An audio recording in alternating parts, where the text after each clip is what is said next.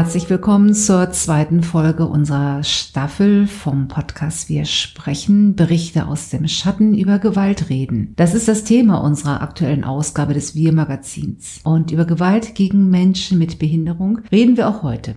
Das tun wir mit Mirjam Mirwald aus der Villa Donnersmark. Sie arbeitet dort als Diplom-Rehabilitationspädagogin und Referentin für Fortbildungen. In den letzten zwei Jahren hat sie zusammen mit einer Arbeitsgemeinschaft viel Zeit damit verbracht, ein Schutzkonzept gegen sexualisierte Gewalt für die Fürst Donnersmark Stiftung zu erstellen. Warum ist es wichtig, sich in einer Einrichtung der Behindertenhilfe mit Gewalt auseinanderzusetzen? Und was steht in so einem Konzept überhaupt drin? Darum und um andere Fragen soll es heute gehen. Das ist viel Stoff für die nächsten 20 Minuten. Hallo Mirjam, vielen Dank. Wir freuen uns, dass du heute Zeit für diese Fragen hast. Hallo, danke, dass ich hier sein kann.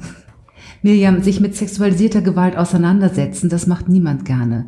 Und warum ist das für Einrichtungen der Behindertenhilfe so wichtig? Das ist wichtig, weil gerade Menschen mit Behinderung eben sexualisierte Gewalt erleben. Die Studie von Frau Schröttle, die zur Lebenssituation von Frauen mit Behinderung zum Beispiel, hat ergeben, dass jede dritte bis vierte Frau von sexualisierter Gewalt betroffen ist. Und das ist zwei bis dreimal häufiger als Frauen ohne Behinderung. Mhm. Hast du denn sonst noch allgemeine Zahlen oder andere Untersuchungen, die darüber Auskunft geben, wie sehr sexualisierte Gewalt gerade in Einrichtungen der Behindertenhilfe eine Rolle spielen? Ja, das gibt einfach wenig Zahlen dazu. Also äh, in dem Buch, ähm, das ist allerdings auch schon von 2016, ähm, da geht es um sexualisierte Gewalt an Erwachsenen Schutz- und Hilfebedürftigen.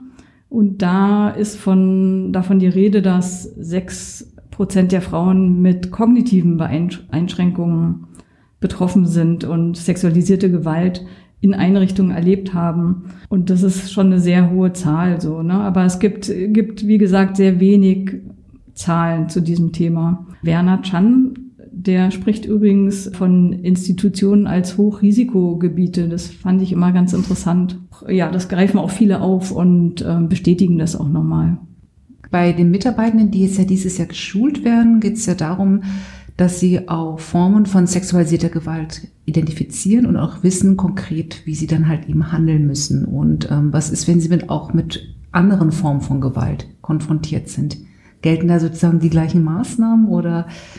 Ja, das ist eine gute Frage, weil tatsächlich ist es so, dass ich mich ausschließlich mit sexualisierter Gewalt beschäftigt mhm. habe. Und jetzt am Rande natürlich auch mit, äh, mit Gewaltschutzkonzepten allgemein durch diese Forschungsstudie, die jetzt, ja, ich glaube, im September rausgekommen ist zu Gewaltschutzstrukturen. Ich denke, dass wahrscheinlich sind, sind die Wege, die Handlungswege gleich. Also jeder muss Stellung beziehen oder oder Betroffene schützen, eingreifen, Hilfe holen. Das sind so die Sachen, die unser Gewaltschutzkonzept bereitstellt, aber auch, dass man eben Leitungen einbeziehen soll und das Thema im Team ansprechen. Und ich denke, das wird auch bei allen Formen von Gewalt der Fall sein. Bei dem Konzept haben Mitarbeitende in der Stiftung vor Ort Risikoanalysen durchgeführt und konkrete Vorschläge erarbeitet. Haben diese Ergebnisse auch praktische Änderungen erbracht, einfach weil man bewusst auf seine Arbeitsumgebung geschaut hat oder die Wohn- und Lebensumgebung von Klientinnen und Klienten? Die Beschäftigung mit dem Thema und mit möglichen Risiken hat auf jeden Fall für, für eine Sensibilisierung der Mitarbeitenden gesorgt. Und das ist, glaube ich, auch der Hauptpunkt und das Wichtigste bei der ganzen Geschichte.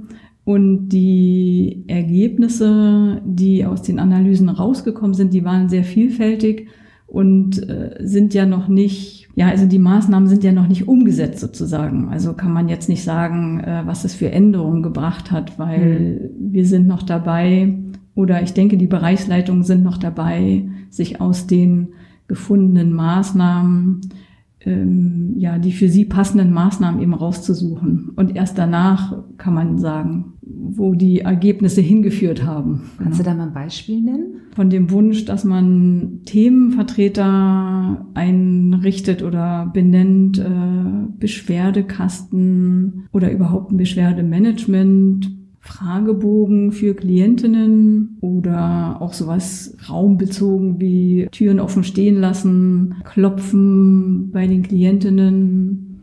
Also das hat wirklich eine riesen Bandbreite. Also gerade der letzte Punkt, dass man so auch die Privatsphäre von Klienten ja auch ein bisschen mehr auf den Schirm hat. Ist das zum Beispiel auch so ein Punkt, was Klienten auch selber auch geäußert haben? Beziehungsweise inwiefern sind die denn mit eingezogen, einbezogen worden in der Konzepterstellung selber? Haben die mitgeschrieben? Wie habt ihr euch ja. das da gedacht? Ja, wir hätten Klientinnen unbedingt mit einbeziehen sollen und müssen. Und das, das wäre ein sehr wichtiger Aspekt bei, bei der Durchführung von Risikoanalysen. Ich denke, das war bei uns vor allem der Zeitfaktor, dass wir äh, ja das Schutzkonzept möglichst schnell ja veröffentlichen wollten und dann haben wir uns letztendlich dagegen entschieden, dass Klientinnen jetzt mit dabei sind. Bei den nächsten Risikoanalysen sind sie definitiv mit dabei, weil sie einfach nochmal einen ganz anderen Blick auf alle Sachen haben und ist es einfach sehr entscheidend. Also das, egal wo man nachliest, diese Einbe das Einbeziehen von Klientinnen ist einfach enorm wichtig. Mhm.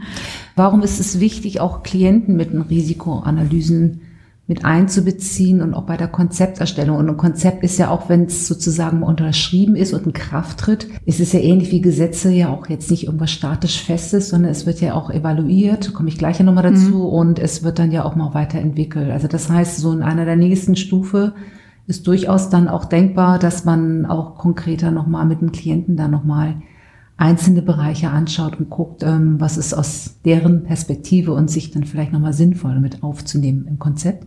Ja, genau. Also das ist, glaube ich, auch äh, sehr wichtig an dem Schutzkonzept, was du gerade gesagt hast. Und äh, ich merke das auch in den Schulungen, die wir geben. Da kommt so viel Input, Fragen, Unsicherheiten, die wir wieder zurück in die AG Schutzkonzept geben und damit weiterarbeiten, um das Schutzkonzept zu, zu verbessern. Das, was in den Schulungen kommt, schreibe ich mir alles auf und dann habe ich letzte Mal einen riesen Fragenkatalog mitgebracht und der hat eigentlich alle ziemlich erschlagen, weil es waren wirklich sehr, sehr viele Fragen und Themen, die aufgeploppt sind, ja, die in den Schulungen aufgeploppt sind. Wo muss man noch nachsteuern? Was ist noch nicht klar? Wo, wo muss man mehr Handlungssicherheit mitgeben? Diese Fragen, die sammeln wir, sortieren wir und da werden wir nochmal uns die Themen angucken. Was können wir bearbeiten? Was müssen wir weitergeben?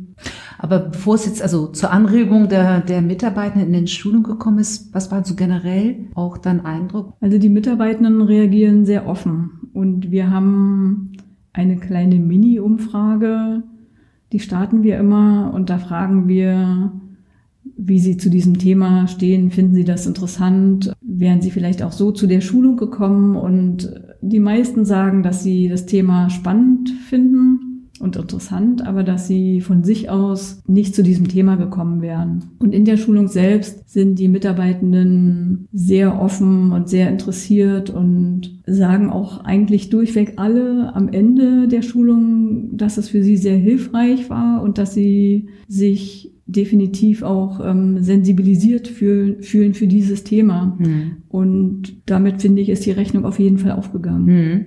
Gab es denn auch so Punkte oder auch Reaktionen, die dich überrascht haben oder mit denen du so nicht gerechnet hast? Einmal hat zum Beispiel eine Frau gesagt, ja, ich bin hier seit 28 Jahren und sowas habe ich noch nicht erlebt.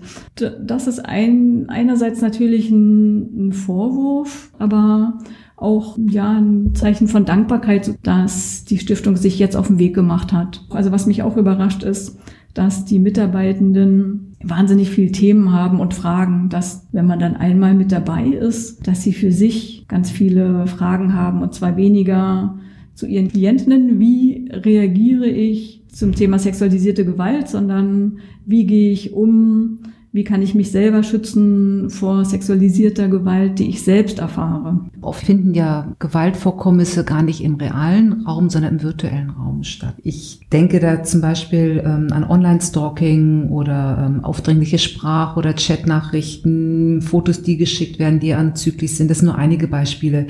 Gilt denn da die gleiche Vorgehensweise oder erkennt man das auch rechtzeitig? Tatsächlich ist es so, dass dieses Thema insgesamt, glaube ich, noch zu wenig beachtet wird wird und dass wir das auch nicht stark berücksichtigt haben tatsächlich. Ich, ich sehe da schon noch äh, große Lücken und Handlungsbedarf. Ich glaube, wir wissen da wenig drüber und wir haben, denke ich, auch noch, also dadurch, dass wir zu wenig wissen, wahrscheinlich zu wenig äh, Optionen. So, also es gibt natürlich Beratungsstellen, die kann man sich, die kann man sich dazu holen ja, ich denke, dass das Thema insgesamt stark vernachlässigt wird und tatsächlich ist es auch so, dass, ich glaube, das war jetzt auch in der, in dieser Studie, die ich gerade erwähnt hatte, die könnten wir ja auch verlinken. Mhm. Das war, glaube ich, auch Thema da, dass das ein Thema ist, was so ein, so ein Randthema ist, obwohl es ein sehr großes Thema ist. So. Also was man im Grunde nicht so auf dem Schirm hat und wo man sich vorstellen kann, also gerade bei Gewalt im re realen Raum, man einfach stärker hinraumt, dass der sich im Grunde dann in den virtuellen Raum bisschen verlagert, weil er dort bisschen versteckter oder so unter der Oberfläche eher laufen kann. Also wir haben jetzt ja uns damit beschäftigt, vor allem damit beschäftigt, wie können wir Klientinnen unterstützen, wenn sie sexualisierte Gewalt erleben. Diese, diese virtuelle Problematik sozusagen, die tritt vielleicht auch eher auf Klientinnen und ihre Außenwelt und vielleicht weniger mit Klientinnen, mit denen sie zusammenwohnen. Als erstes würde ich erstmal denken, das ist eben vor allem ein Problem für Klientinnen und ihr Umfeld.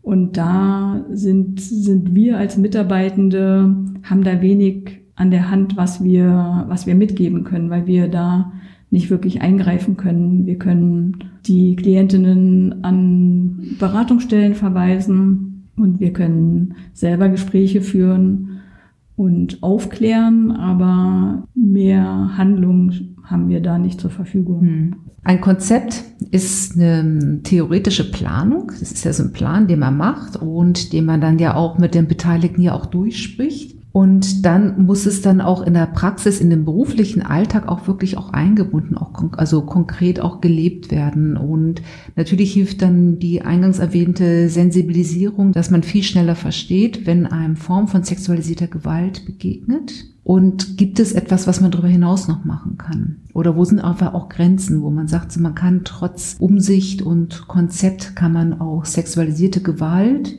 in Einrichtungen der Behindertenhilfe auch wirklich nicht vermeiden? Da, wo es heißt, dass ein guter Personalschlüssel eigentlich auch dafür sorgt, dass sexualisierte Gewalt verkleinert werden kann und ja gegen äh, Fachkräftemangel können wir ja schlecht was machen. Also ein Beispiel in der Pflege, also Werner Chan in seinem Buch, ich können wir vielleicht später nochmal drauf kommen, warum mhm. ich immer Werner Chan erwähne, ähm, sagt zum Beispiel, wenn es nach, nach ihm ginge, sollten Pflegesituationen zu zweit durchgeführt werden. Jetzt hat ja der, der Betreuungsbereich nicht mit Pflege zu tun, aber das wäre so sein Idealbild und das ist gar nicht zu verwirklichen, weil im, gerade im Pflegebereich haben wir ja einen akuten ähm, Fachkräftemangel. Was vielleicht auch schwierig sein wird, das weiß ich noch nicht genau, aber wir haben jetzt ja Klientinnen zu Schulungen eingeladen mit der, mit der Mutstelle da wollte Frau Schulz eben ein bisschen was über Schutzkonzepte allgemein erzählen.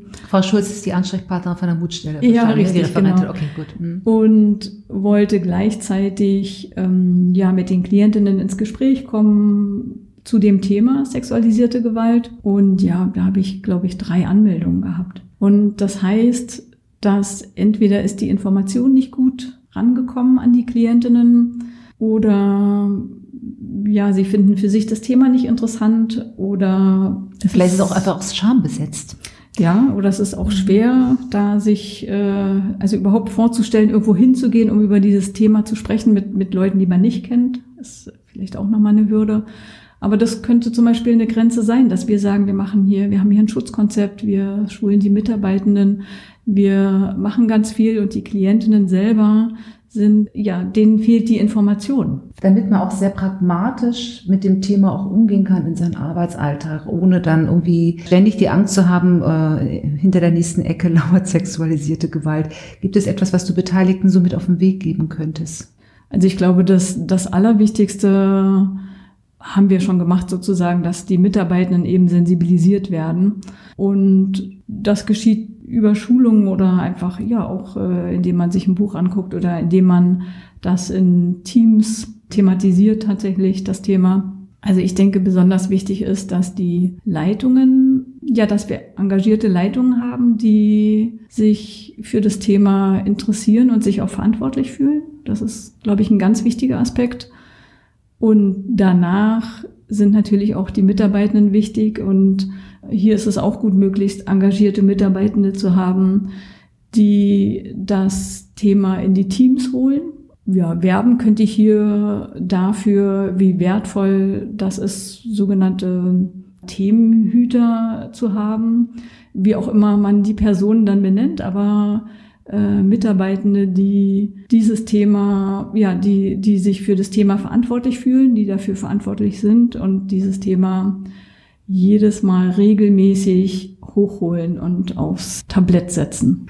Wenn sich andere Einrichtungen halt auf dem Weg machen, das zu machen, was würdest du denen empfehlen, was sie machen sollten? Wie sie das machen sollten? Das, das erste wäre auf jeden Fall, dass sie ähm, von Anfang an Klientinnen mit, mit einbeziehen. Das ist so das was ich von uns aus sagen kann, dass, ja, dass wir aus, aus Fehlern gelernt haben sozusagen. Also das ist, glaube ich, ganz wichtig. Das wäre das Erste und zwar von Anfang an. Dann wäre es, glaube ich, auch gut, bevor man Schutzkonzepte erarbeitet, dass man davor schon Beschwerdemanagement installiert hat. Wäre, glaube ich, auch ein wichtiger Aspekt, weil ja, wo wenden sich jetzt die Klientinnen eigentlich hin, wenn sie Themen haben, weil sie vielleicht auch durch die Mitarbeitenden sensibilisiert worden sind oder von der Mutstelle oder von einem Flyer oder wie auch immer. Äh, da arbeitet die Stiftung gerade dran, das weiß ich, aber äh, ich würde empfehlen, das eben vorab sozusagen zu stellen. Und ja, wenn sich das Einrichtungen leisten können, denke ich, wären auch das Einrichten von Frauenbeauftragten oder Gewaltschutzbeauftragten total wichtig. Oder auch so Peer-Ansprechpartnerinnen, die ja sowohl vielleicht ein Mann und eine Frau, die eben, wo die Klientinnen sich ganz niedrigschwellig hinwenden können. Das ist sowas, was bei uns auch noch fehlt und was ich mir bei uns auch noch wünsche. Aber ja, vielleicht kommt das ja irgendwann. Ja, vielen Dank. Danke. Ähm, das gibt auf jeden Fall einen Einblick in so was ganz Theoretisches, wie so ein Konzept im Grunde auch mit Leben gefüllt werden kann. Also auch in der Praxis selber. Dankeschön. Sehr gerne. Ja, über Gewalt reden ist auch Thema unserer nächsten Folge in zwei Wochen, von wir sprechen. Und damit die Wartezeit nicht zu lang wird, empfehle ich Ihnen die aktuelle Ausgabe zu dem Thema. Zu finden auf unserer Internetseite fdst.de slash Biermagazin oder Sie melden sich, dann schicken wir Ihnen auch eine Printfassung nach Hause. Wenn Ihnen der Podcast gefallen hat, freuen wir uns hier über ein Like. Und wenn Sie Fragen, Kritik oder sonst etwas auf dem Herzen haben, dann melden Sie sich. Vielen Dank fürs Zuhören und bis in zwei Wochen.